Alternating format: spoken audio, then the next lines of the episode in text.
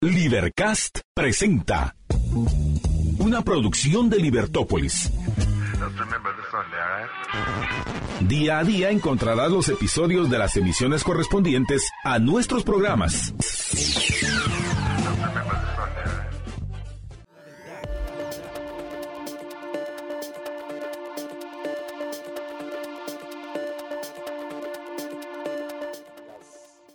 personas que nos siguen por las redes sociales. El día de hoy tenemos el gusto de estar platicando con el licenciado Miguel David Juárez, abogado laboralista, al que tengo el gusto de presentarles. Bienvenido, Miguel. Muchas gracias, don José. Estamos aquí a la orden, eh, acompañándolos un rato y muchas gracias por el espacio. Ok, eh, en los programas de más negocios siempre tratamos de hablar a los empresarios, a los empresarios de distintos temas y consideramos que el tema laboral es uno de los problemas, una de las oportunidades más grandes que tenemos los empresarios. Entonces, me gustaría preguntarte, Miguel, si nos pudieras decir a qué te dedicas usualmente y en qué crees que podés eh, contribuir con el éxito de las empresas? Bueno, eh, es una pregunta, una respuesta un poquito extensa, ¿verdad? Porque el tema de, a qué me... De usar el tiempo que querrás.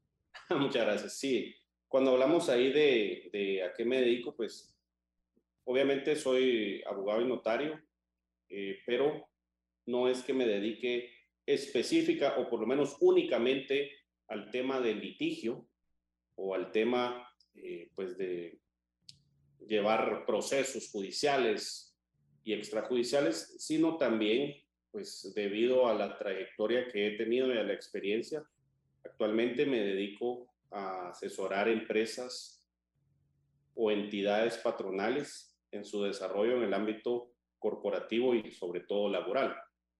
Pero para entender un poco lo que hago, pues les tengo que contar de que pues yo empecé a estudiar Derecho Penal. Yo me quería, bueno, me especialicé en Derecho Penal y esa es la, la rama del derecho que más estudié, más tiempo, ¿verdad? Estudié una maestría en Derecho Penal. Pero eh, mientras pues eh, tenía el libre ejercicio de la profesión, a veces no es uno quien elige qué es a lo que se va a dedicar, sino los clientes son los que eligen el ramo del derecho al que uno se puede dedicar y en este caso pues acudieron a mí varias personas, varios trabajadores que trabajaban en ese momento para el Estado, prestaban servicios para el Estado. Y pues como al inicio de la carrera uno tiene que tomar la mayoría de los casos que, que llegan, no la mayoría de los casos que uno escoge, pues en este caso yo los atendí en el ámbito laboral y empecé con algunos procesos judiciales en contra del Estado de Guatemala. Llevé este proceso que pues, duró aproximadamente dos años o tres años y pues durante ese proceso fui aprendiendo muchas deficiencias de la contraparte, que en este caso era el Estado de Guatemala. Fui viendo las partes que durante la relación de trabajo ellos tenían débiles y posteriormente debilidades que tenían dentro del litigio. Porque como ustedes entenderán, pues el abogado del Estado es la Procuraduría General de la Nación y esta entidad no, no siempre tiene el contacto directo con la entidad patronal o entidad nominadora, con el patrono directamente.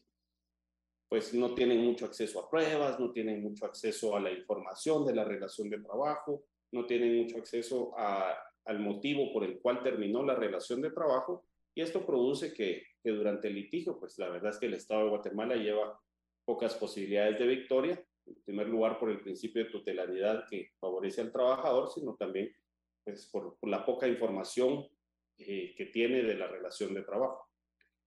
Yo fui viendo todas esas deficiencias y eso me ayudó mucho a llevar estos procesos de manera exitosa. Y pues cuando empecé a ganar estos primeros procesos laborales en contra del Estado de Guatemala, se fue regando la bola de que pues yo me dedicaba al tema laboral y que llevaba un buen éxito en los procesos laborales y esto me fue provocando eh, más y más y más casos laborales, se fue volviendo una, una bola de nieve y de repente me encontré con que pues estaba llevando más de 100 procesos activos laborales, tal vez el 50% en contra del Estado de Guatemala.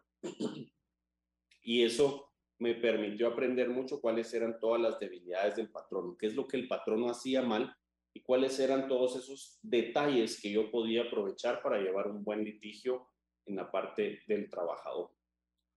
Con el tiempo, estamos hablando de unos seis, ocho años después, empecé a crear todo un ramo de políticas o guías para el patrono para evitar que los trabajadores pudieran aprovecharse de esas deficiencias para ganar procesos de manera injustificada. Es decir, muchas veces el trabajador tiene razón, otras veces no, y pues el patrono también tiene que tener las herramientas propias para poder defenderse. Siendo abogado de trabajadores, pues me di cuenta de muchas deficiencias y eso me permitió aprenderlas para poder asesorar patronos. Y fue ahí donde empecé con pequeñas empresas, microempresas de 20 a 40 trabajadores, empecé a prestar asesorías permanentes y dentro de estas asesorías yo les decía al patrono, mire, yo le voy a dar no un paquete de servicios judiciales donde yo le voy a llevar los procesos donde usted ya va perdido, es decir, lo voy a ir a defender ya cuando ya tiene eh, un gran problema en los tribunales. No, yo a usted le voy a dar una asesoría para que sus casos no lleguen a esas instancias judiciales o administrativas. Y pues así fue como empecé a asesorar empresas. Prácticamente brindaba paquetes de asesoría, todo incluido laboral, que, donde les permitía al patrono conocer el problema de sus contratos de trabajo, el problema de sus procedimientos disciplinarios, el problema de cómo hacer una desvinculación laboral, el explicarle al patrono, ¿verdad? Que hay ocho formas determinar una relación de trabajo, pero que patronos y trabajadores siempre insisten en el despido y en la renuncia, ¿verdad? No, no ven todo el ramo ahí de posibilidades que existen dentro del campo del derecho. Y, y esto permite que estas empresas que yo empiezo a asesorar, que son pequeñas empresas, dejen de tener problemas administrativos y judiciales en el ámbito laboral. Eh, poco a poco fui perfeccionando. Te, puedo interrumpir un segundito. Con todo gusto. Mencionaste contratos de trabajo. Sí. En la mayoría de empresas con las que yo colaboro, me he dado cuenta que siempre está en duda si los contratos de trabajo están vigentes, si los contratos de trabajo están bien hechos, si los contratos de trabajo cumplen con las requerimientos del ministerio. Por favor, toca esto en su momento. Con todo gusto, sí. Eh, voy a hacer un paréntesis ahí de, de, cómo llegué a, a, dar la asesoría y pues la parte de los contratos para mí es la mayor herramienta que pueden tener los patronos para defenderse de la excesiva tutelaridad que existe a favor de los trabajadores. Recordemos bien que cuando existe un despido injustificado, quien debe probar ese despido es el patrón. Y el patrono tiene que tener todos los medios de prueba, toda la documentación, los testigos, eh, los pagos, tiene que tener todos los aspectos de la relación de trabajo probados y el trabajador lo único que tiene que hacer es decir, me despidieron injustificadamente. Simplemente con que en una demanda se plasme esa frase, automáticamente el patrono es quien tiene que probar toda la relación de trabajo, incluyendo la causal del despido. La principal herramienta que tiene el patrono para poder probar este despido es el contrato de trabajo. En el contrato de trabajo es donde existen las obligaciones del trabajador y si el patrono no puso esas funciones específicas, las obligaciones, las responsabilidades eh, y en sí todo el ramo de funciones que tiene el trabajador, pues prácticamente no va a tener armas para poder defenderse. Pero si nosotros fuimos cuidadosos de hacer un contrato de trabajo que aproveche todas las oportunidades que tiene el patrono, incluyendo ahí cada una de las funciones, entonces nosotros vamos a poder decir, el despido fue por el incumplimiento de esta obligación, por el incumplimiento de este principio o por el incumplimiento de esta tarea. La literal H del artículo 77 claramente dice que una de las causales justificativas del despido es incumplir las obligaciones contenidas en el contrato. Y es ahí donde está ese mundo de posibilidades que tiene el patrono para poder demostrar la justificación de un despido. Y recordemos que el despido justificado o injustificado es el objeto del 95% de los juicios laborales.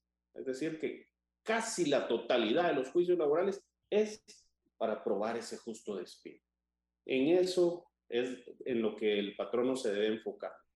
Entonces, eh, cuando yo empecé a dar estas asesorías a microempresas, pues obviamente les incluía ahí desde el inicio de la relación de trabajo hasta su terminación. Entonces, eh, revisábamos todos los contratos de trabajo, eh, creamos contratos de trabajo diseñados específicamente para cada puesto de trabajo, con el objetivo de que, pues, cuando fuera necesario aplicar un procedimiento disciplinario o incluso una desvinculación, tuviéramos los fundamentos legales en contrato de trabajo que ha sido preaceptado por el trabajador. Miguel, te vuelvo a interrumpir. Sí. Esto quiere decir que las así llamadas descripciones de trabajo o descriptores de, de puestos no solo tienen la ventaja de decir administrativamente qué hace una persona, sino que también tiene una ventaja, dijéramos que si en un momento dado hay que desvincular a una persona por su mal desempeño, se puede hacer uso de esto. Sí, claro. Eh, lo que hay que entender es de que un descriptor de puestos o un manual de puestos y funciones es la herramienta que nosotros como abogados utilizamos para redactar los contratos de trabajo. El simple descriptor de puestos o el simple manual de puestos y funciones no sirve en una incidencia administrativa o judicial. Solo sirve para extraer de ahí la información y plasmarla en el contrato. Y voy a explicar por qué. Imagínense que nosotros no tenemos bien hecho el contrato de trabajo. Tenemos un contrato simple que solo tiene datos del trabajador, del patrono, el salario y la jornada. Listo, lo registramos. Después hay una desvinculación de un trabajador y nos llaman a, a un juzgado de trabajo en el juzgado de trabajo nosotros tenemos que demostrar que el trabajador incumplió una de sus obligaciones. Entonces yo voy a llevar mi contrato y voy a llevar mi descriptor de puestos como pruebas de que esas eran las tareas del trabajador. Lo primero que nos va a decir el juez es, mire, yo le acepto el contrato. Ahora, ese descriptor de, de puestos lo voy a leer, pero no le voy a dar valor probatorio, porque ese usted lo pudo haber hecho incluso hoy o ayer, cuando ya tenía conocimiento de la demanda, y como no está registrado, no está aprobado por ninguna institución, entonces no le voy a dar valor probatorio, solo a su contrato. El contrato sí tiene valor probatorio porque este contrato tiene la firma del trabajador y además usted lo envió al Ministerio de Trabajo para su registro. Por eso tiene valor probatorio y este manual de puestos y funciones no. Este solo lo voy a leer, pero la verdad no le creo mucho porque pues usted no lo ha registrado en ninguna parte. Eso quiere decir que los perfiles de puestos y los manuales de puestos y funciones son una herramienta muy útil para poder redactar los contratos de trabajo. Nada más, no nos sirve como prueba. Entonces deben existir en todas las empresas, pero para redactar los contratos que sí tienen valor probatorio. Para eso nos sirven los, los perfiles de puestos. Entonces, en el, en el contrato se debe por así decirlo, anexar, si es que es la palabra, la estoy usando muy libremente, el descriptor de puesto. Es correcto, sí, no, no podemos anexarlo, pero sí podemos extraer de ahí la información. Obviamente yo cuando voy a una empresa, eh, reviso los contratos y si estos no tienen funciones, bueno, las funciones es la parte importante, pero hay muchas otras cosas que tienen que tener. pero yo lo que hago es preguntar si ya tienen sus perfiles de puestos, manuales de, de, puestos también, y extraigo las funciones de cada puesto de trabajo, las redacto en el contrato. Y las, y las pongo en el contrato para poder registrarlo. Obviamente confirma el trabajador para que él sepa perfectamente cuáles son sus obligaciones y, y, cuáles son todas las restricciones que puede tener dentro de la relación de trabajo, todas sus responsabilidades. Parte vamos, a ir a, vamos a ir a corte, Miguel, y continuamos en unos 3, 4 minutos. Con mucho gusto. Por favor, perdón.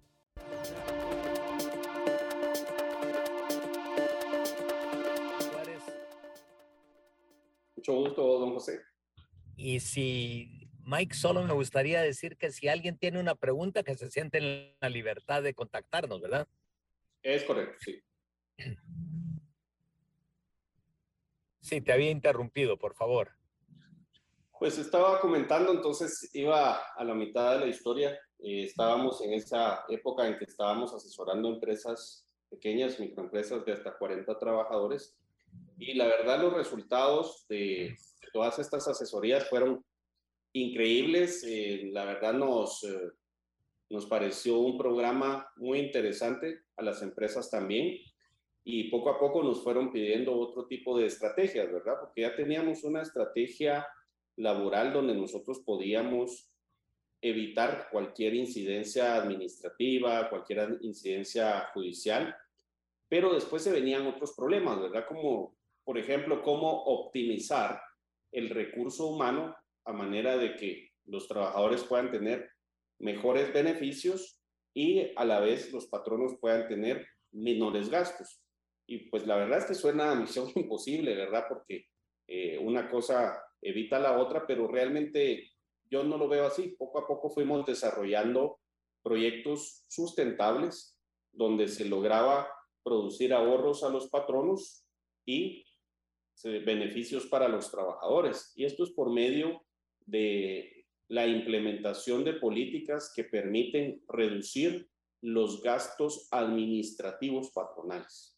Esta es una idea pues increíble donde los patronos se logran ahorrar legalmente eh, pues muchos eh, gastos administrativos y no solo reducir, sino hacerlos más eficientes. Hacen más eficientes los gastos en el recurso humano y esto permite un ahorro para el patrono, pero también beneficios para los trabajadores. Y una de las políticas principales de este tipo de proyectos es jamás tocarle un centavo al trabajador, sino que los trabajadores eh, pues reciban eh, flujos de efectivo iguales o mejores a los que han tenido anteriormente y esto puede ir desarrollando un buen clima laboral. Conforme fuimos eh, llevando a cabo estas asesorías a microempresas, pues también se fue volviendo una bola de nieve en la cual eh, cada vez empresas más y más grandes nos pedían los servicios. Eh, ya empezamos a asesorar empresas de, del rango de 100 a 200 trabajadores con mejores políticas, pues con mejores proyectos, con problemas distintos, porque los problemas no son los mismos para una microempresa, para una mediana empresa, son diferentes. Y pues ahí eran retos distintos, ¿verdad? Empezaban los retos de cómo implementar un buen equipo de talento humano, eh, de recursos humanos, cuántas personas necesita una empresa para poder atender a cierta cantidad de trabajadores, y también, pues, eh, la parte de que el proyecto sea sustentable siempre fue prioridad para nosotros. Hemos, eh, pues, tenido grandes beneficios para los patronos, ¿verdad? Por, un, por dar un ejemplo, en la mediana empresa, pues, proyectos donde el patrono se ahorra de 1 a 4 millones de quetzales anuales, y esto sin tocar un centavo de los bolsillos de los trabajadores, y teniendo a los trabajadores con mejores beneficios que los que tenían anteriormente. Casi siempre eh, se recomienda que los ahorros que el patrono pueda tener se inviertan en, por ejemplo, seguros médicos privados de los trabajadores, que se inviertan en mejor dosificación de las vacaciones de los trabajadores, en pues, recreación para, para las familias de los trabajadores y también en salud y seguridad ocupacional, que es uno de los temas eh, que ahorita están de moda y que son súper importantes para las empresas. En ese sentido, pues eh, Actualmente, gracias a Dios, nosotros asesoramos a más de 50 empresas. La mayoría de estas son arriba de los 200 trabajadores. Tenemos empresas de hasta 2.000 y 3.000 trabajadores, que ya son retos bastante grandes porque ya forman parte de empresas industriales de, de gran categoría y que también tienen eh, mayores requisitos. ¿verdad? Nosotros ya entendemos que este tipo de empresas ya tienen muchas auditorías de sus propios clientes, donde tienen que pasar certificaciones, como por ejemplo las certificaciones eh, de gestión de calidad ISO 9001 y, otras de gestión de alimentos y, demás. Y esto nos eh, hizo a nosotros prepararnos también mucho en, el, en la prestación del servicio para que todas nuestras políticas laborales también aplicaran a, estos, a estas certificaciones de gestión de calidad. Nuestros proyectos, pues, principalmente ahora se, se van en esos tres ejes que he mencionado. El primero de ellos es reducir, paliar o evitar totalmente las incidencias administrativas y las, incidencias judiciales, y esto se logra por medio de auditorías laborales, implementación de ideas y eh, regularización de todas las obligaciones de, de los patronos. Eh, esto logra que nosotros tengamos y garanticemos a nuestros clientes el 100% de efectividad judicial. Eso quiere decir que si todas las políticas y características que nosotros recomendamos para el patrono se cumplen, las empresas puedan evitar al 100% que existan condenas judiciales o administrativas en su contra. Y eso es, creo que, lo que logra la seguridad jurídica. No hay nada más valioso que saber exactamente lo que puede pasar y lo que va a pasar en el futuro. Es información sumamente valiosa para el patrono y en ese eje creo que pues la garantía es el 100% de victorias judiciales. En el segundo eje, pues nosotros buscamos el, la prestación de asesorías y proyectos que permitan la sostenibilidad laboral. Eso quiere decir que pues, nuestras políticas y proyectos sean rentables, que los patronos logren ahorrarse un valor mayor al, a la inversión que están realizando en la misma asesoría y que a la vez los trabajadores tengan mejores beneficios. Con esa garantía, pues eh, ese segundo eje de trabajo. Y el tercero, pues es definitivamente la implementación.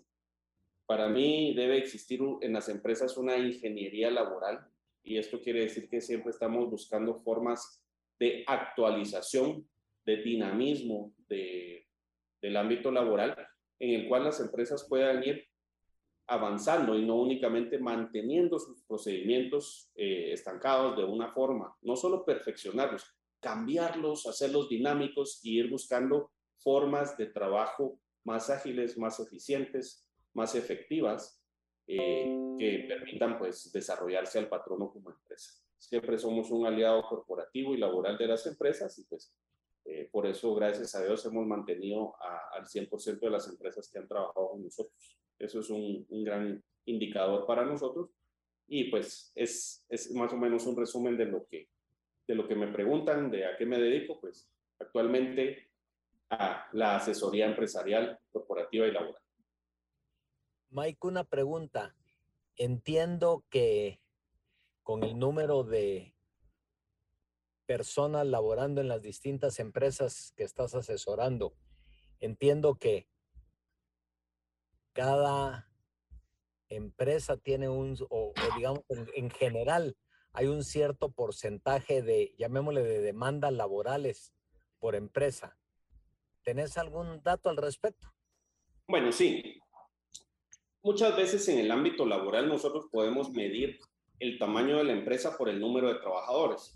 No es aplicable a todas las empresas porque, por ejemplo, en el sector de, maquila, pues eh, obviamente los números de los trabajadores son altísimos, aunque la empresa no sea tan grande, porque el mayor recurso que tienen es el recurso humano. Y hay otras como el sector industrial, donde hay mucha maquinaria y demás, donde pues la empresa puede ser gigantesca y el número de trabajadores no tan alto. Ahora, en cuanto a lo que usted me pregunta del número de incidencias administrativas o judiciales que debe existir en una empresa, pues ahí hay un, indicador muy importante. El indicador es, no es sana una empresa que no tiene demandas judiciales. No. Y no es sana una empresa que tiene muchas demandas judiciales. Voy a poner los ejemplos. Eh, una empresa con muchas eh, demandas judiciales podría darse, por ejemplo, en una empresa de, de seguridad. Las empresas de seguridad suelen tener una gran cantidad de demandas judiciales por la gran rotación que deben tener entre su personal, porque existen demasiados requisitos administrativos, por ejemplo, de la DIGES, y porque existen demasiadas incidencias eh, en hechos lícitos e ilícitos, ¿verdad? O sea, lo que hacen los guardias de seguridad es eh, cuidar a las personas o a los bienes y si existe algún problema con esos bienes o esas personas, pues va a haber un problema. Ahí existen demasiadas demandas judiciales y demasiadas incidencias administrativas. Eso no es sano, porque quiere decir que estamos incumpliendo con muchas de las obligaciones patronales. Por otro lado, está el tipo de empresa administrativa donde actualmente hay una tendencia de que debemos de ser trabajadores de mente abierta, muy dinámicos, eh, trabajo en casa y demás. Y esto hace que la mayoría de veces evitemos cualquier tipo de problema. Los problemas administrativos como las denuncias en el Ministerio de Trabajo o las demandas judiciales. Y hay muchas empresas que dicen, yo no tengo problemas laborales porque yo no tengo demandas ni denuncias. Estoy completamente limpio. Pues déjeme decirle que cuando hay muchas demandas judiciales o administrativas, nosotros debemos entender de que se están incumpliendo algunas obligaciones patronales. Ese es el indicador. Y cuando no existen demandas judiciales o administrativas, lo que quiere decir es de que el patrono no está haciendo procedimientos disciplinarios o simplemente está liquidando y pagando indemnizaciones a todo aquel que quiere eh, desvincular de la empresa. Y eso tampoco es bueno porque quiere decir que estamos incrementando mucho el gasto en el recurso humano innecesariamente y que aparte de eso, pues existe demasiada indisciplina, porque si no estamos haciendo procedimientos disciplinarios, pues o tenemos trabajadores perfectos o no estamos haciendo nuestro trabajo. El indicador eh, correcto en este caso es del 1%, del 1 al 3% de denuncias administrativas o demandas judiciales quiere decir que si nosotros tenemos 100 trabajadores, normalmente deberíamos de tener de una a tres denuncias o demandas al año. Eso sería lo sano. Quiere decir que estamos dentro de un ámbito eh, efectivo, porque estamos llamando la atención, estamos haciendo despido, estamos pagando cuando se debe y no estamos pagando cuando el trabajador ha incurrido en alguna falta. Entonces, deberíamos de tener ese rango de uno a tres trabajadores al año en demanda. Si nosotros estamos arriba de eso, pues existirá algún indicador de que estamos incumpliendo con alguna obligación eh, patronal. Si estamos por debajo de eso, pues deberíamos de hacer una estadística de, las de los procedimientos disciplinarios que hemos aplicado sobre nuestros trabajadores. Lo normal, cuando nosotros hablamos de procedimientos disciplinarios es que exista un 10% al 35% de procedimientos disciplinarios al año. Es decir, que si nosotros tenemos 100 trabajadores en nuestra empresa, deberíamos de tener entre 10 y 35 llamadas de atención o procedimientos disciplinarios al año. Los procedimientos disciplinarios no quiere decir despidos únicamente, sino también estamos hablando de llamadas de atención verbales, llamadas de atención escritas, suspensiones sin goce de salario o bien despidos justificados. Estos son los que eh, le llamo yo procedimientos disciplinarios. Entonces estamos hablando de del 10 al 35%. Estas dos estadísticas son importantes para todas las empresas porque nos ayudan a medir eh, en la realidad guatemalteca más o menos cómo estamos. Si no estamos haciendo procedimientos disciplinarios, pues deberíamos de implementarlos. ¿Sí? Gracias. Vamos a ir al, al segundo corte, Mike, y luego eh, regresamos y te dejo pensando en la siguiente, en la siguiente pregunta. Si tuviera las estadísticas que nos pudieras decir cuáles son las, eh, las demandas más típicas que los trabajadores aquí en Guatemala hacen en contra de sus patronos. Con mucho gusto. Vamos, vamos al corte. El valor de la verdad. Libertópolis.com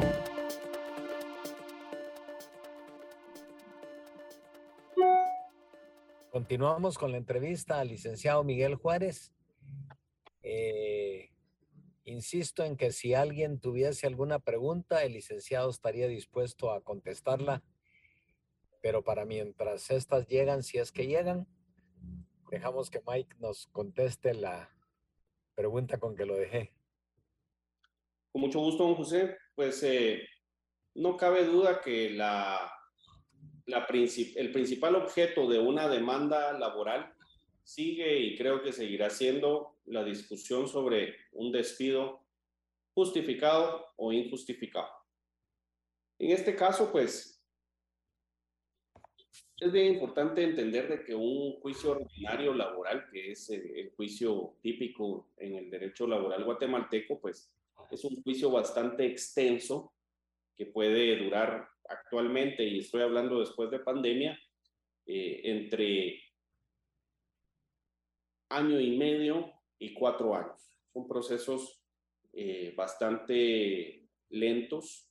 En el departamento de Guatemala, por ejemplo, tenemos 15 juzgados y cada juzgado tiene dos jueces, por lo que nosotros podríamos hablar de, de 30 eh, juzgados o 30 órganos de resolución de sentencias y aún así no se da abasto para poder atender a la cantidad de demandas que existen eh, en el departamento de Guatemala. Podríamos hablar de que si no existe una apelación, sino que un proceso termina en una sola instancia, podríamos decir que como mínimo podría tardar 18 eh, meses un proceso. Ahora bien, el proceso eh, de un despido justificado o injustificado, como ya lo he dicho, es bien sencillo. La, la mecánica es bien sencilla. El trabajador, dentro de los 30 días hábiles posteriores a su despido, pues presenta una demanda en el Tribunal de Trabajo y Previsión Social manifestando de que ha sido despedido injustificadamente. Con ese único requisito, pues la, entidad patronal tiene la obligación de tener que probar la justa causa del despido y ahí tenemos nosotros que probar principalmente las siguientes circunstancias. Uno, que nosotros tengamos nuestro contrato de trabajo donde esté el inicio y la finalización de la relación de trabajo. Dos, que nosotros tengamos todos los pagos de las prestaciones irrenunciables durante toda la relación de trabajo, es decir, eh, la bonificación anual para trabajadores del sector privado y público, o 1.14, el aguinaldo, eh, que se hayan pagado o gozado las vacaciones durante toda la relación de trabajo. Y, por último, el tema a discutir, el principal objeto de este tipo de juicios es que si se despidió justificadamente, no hay que pagar indemnización. Pero si se despidió injustificadamente, es decir, el patrono no logra probar esa causal del despido, entonces tendrá que pagar tres rubros diferentes. El primer rubro será el monto de la indemnización, que nosotros entendemos que es un salario por cada año laborado. En segundo lugar, eh, tendremos que pagar los daños y perjuicios. Los daños y perjuicios es durante el juicio y hasta un máximo de 12 meses. Pero como nosotros ya entendemos de que el juicio más corto tendrá que llevarse 18 meses, pues ya nosotros entendemos que los daños y perjuicios siempre serán un monto de 12 salarios. Y tres, tendremos que pagar las costas judiciales que se refieren a la liquidación de todos los gastos durante el proceso, más los honorarios del abogado de la contraparte. Esto se resolverá en el incidente aparte posterior, otro año y medio para poder delimitar esas costas judiciales. Entonces, sabido esto del rubro, ¿verdad?, de indemnización, daños y perjuicios y costas judiciales, la mayoría de patronos prefiere llegar a negociar con el trabajador el pago de estos rubros por un monto más bajo y así evitar el juicio. Para mí es una forma válida de, de poder solucionar los problemas, pero también debo decir que no, no existe ninguna, eh, no existe ningún valor en esta acción porque prácticamente nosotros estamos llegando a aceptar la derrota. Lo que estamos diciendo frente al juez es, yo me declaro incapaz de poder probar la justicia del despido, es decir, no hice mi trabajo como patrono y mejor negociamos con el trabajador para pagarle y evitar un monto mayor. Eso es prácticamente lo que hace una negociación. Decir, no hice mi trabajo bien y mejor vengo aquí a negociar y a pagar porque me declaro eh, imposibilitado para probar un despido justificado. ¿Cuál es la labor de la asesoría que, que yo propongo? O sea, que, ¿cuál es mi trabajo ahí? Mi trabajo es que todas las empresas estén preparadas para hacer su trabajo como patronos durante la relación de trabajo. Vamos a hacer nuestro trabajo como patronos también hecho que ante cualquier denuncia o demanda judicial vamos a ser capaces de poder probar ese despido justificado. Esa es la, la labor de la asesoría y prácticamente es llevar todo el proceso durante la relación de trabajo. La mayoría de los patronos que dicen que todos los juicios laborales se pierden es precisamente porque no han hecho su trabajo durante la relación de trabajo. Es decir, llaman al abogado o al asesor cuando ya tienen una demanda y el abogado cuando llega a ver la documentación se da cuenta de que no han hecho bien todo el proceso durante la relación de trabajo y no queda más que llegar al juzgado, aceptar la derrota y empezar a negociar. Por eso es que yo considero de que no existe ningún eh, valor eh, para un abogado en llegar y pagar. O sea, realmente para mí no tiene mucho mérito el llegar, aceptar la derrota y buscar una negociación. Bueno, eso lo podría hacer el patrono también, mejor que durante la desvinculación el patrono, que seguramente es un gran negociante, busque la negociación con el trabajador. No es necesario contratar un abogado para eso. Eh, lo que sí necesita de un abogado y de una buena asesoría es documentar toda esa parte durante la relación de trabajo para que nunca haya necesidad de llegar a estas negociaciones. A mi parecer, y todos los empresarios deben saberlo, pues no es buena idea sentarse en una mesa de negociación cuando ya tenemos la desventaja, porque ahí vamos a tener que ceder a sabiendas de que llevamos la de perder en un juicio. Mientras que si nosotros tenemos todas las herramientas para poder negociar, vamos a lograr obviamente la victoria y va a ser la contraparte la que no va a tener los argumentos para poder eh, lograr la victoria judicial. Entonces, esa, ardua tarea es durante la relación de trabajo. Por eso es que es importante la asesoría y no nada más el litigio laboral. Mike, o sea que si te estoy entendiendo, lo que más recomendás es que se tenga una asesoría llamémosle, constante y continua para que los contratos de trabajo estén bien hechos, para que todos los requerimientos de llamadas de atención, etcétera, estén bien hechos, para que cuando lleguemos a un juicio, si es que se llega a un juicio, llevemos las armas para no solo defendernos, sino que para ganar la causa. ¿Estoy en lo correcto? Es correcto, sí. Eh, yo, yo, creo que hoy hablamos bastante de los contratos de trabajo, que yo considero la principal arma idónea para defenderse de cualquier acusación. Sin embargo, pues toda la documentación laboral es importante. Actualmente, por ejemplo, voy a tocar otro tema, están, están bastante de moda eh, las famosas, pues digámosle, eh, revisiones contables del Instituto Guatemalteco de Seguridad Social por dar un ejemplo. Es otra de las eh, grandes batallas que tienen que librar los empresarios y los patronos actualmente. Llega el inspector del Instituto Guatemalteco de Seguridad Social y les pide principalmente siete documentos. Les pide el libro de salarios, las planillas internas, el informe estadístico anual, los contratos de trabajo, el libro diario, el libro mayor y las planillas del IX y dentro de los siete documentos va a empezar a buscar cuál difiere o cuál monto de salarios es mayor a las planillas de pago del Instituto Guatemalteco de Seguridad Social. Por ejemplo, un lugar donde siempre o casi siempre vamos a encontrar salarios mayores a los reportados en el IX es el libro diario. Porque en el libro diario tenemos que reportar, por ejemplo, los salarios de los socios, de la junta directiva, eh, los pagos a servidores que a veces facturan o cualquier otro tipo de pago.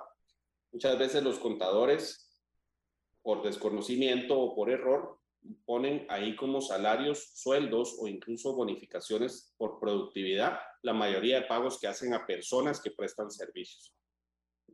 De ahí salen que los inspectores del IX, seis meses después de haber hecho una revisión contable, les envíen un reajuste millonario o medio millonario de, todos esos pagos de salarios que están reportados. Entonces, cuando ya lo hemos, ya hemos presentado nuestra papelería al IX, pues prácticamente ya miramos que nos están haciendo un reajuste y entonces acudimos a un abogado para que nos ayude a, ver qué podemos hacer. Una vez ya entregados estos documentos, nosotros ya no podemos hacer mucho para reparar eh, la, la, divergencia que puede haber en esta conciliación eh, laboral. Es por eso que esa asesoría debe ser previa a que exista el problema. Debe haber una asesoría eh, jurídica contable en cuanto a la forma de llevar todos estos documentos laborales, no únicamente los contratos, sino todos los demás documentos que tienen incidencia laboral para evitar este tipo de reajustes. Esos son los proyectos, eh, la asesoría, los temas, la implementación de políticas que debe existir en la empresa durante la gestión. Y yo aprendí muy bien que pues, la función del abogado en el ámbito laboral poco puede hacerse cuando ya existe el problema administrativo judicial. Debe darse esa asesoría previa, durante la gestión, para que el patrono pueda tener esa certeza jurídica, tanto en el ámbito administrativo como en el ámbito judicial. De eso se trata precisamente este tipo de asesorías patronales, para que cuando nosotros lleguemos al campo judicial, pues ya nosotros podamos eh, tener, eh, garantizar la victoria, ¿verdad? De eso se trata. Mike, eh, asumiendo que lo que nos estás diciendo es una práctica que reduce nuestros costos administrativos, que favorecen al trabajador,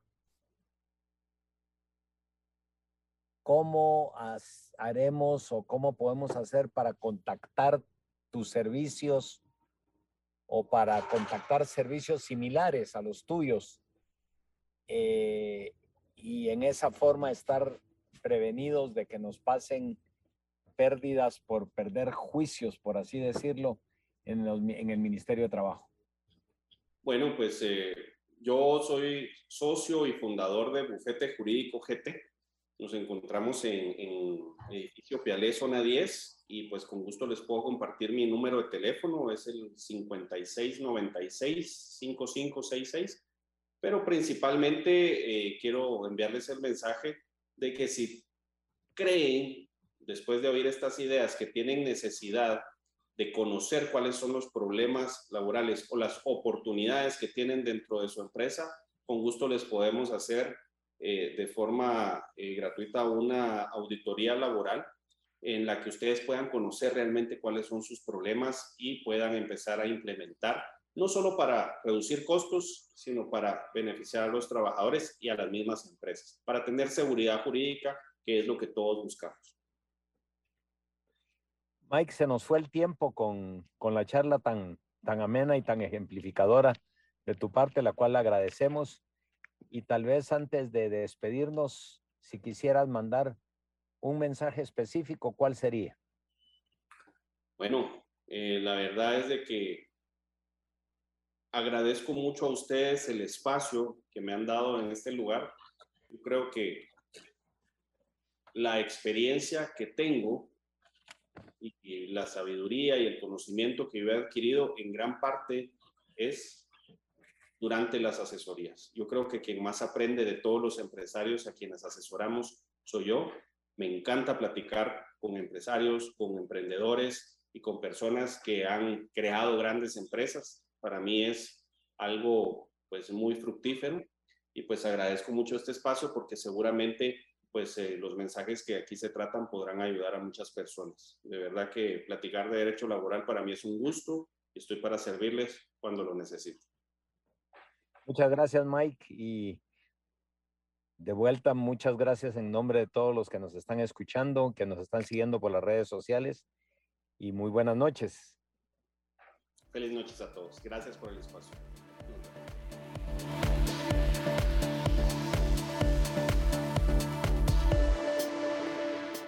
Libercast presentó una producción de Libertópolis. Recuerda suscribirte y dejarnos cinco estrellas para que continuemos trabajando en producir más podcasts de tu interés. Libertópolis.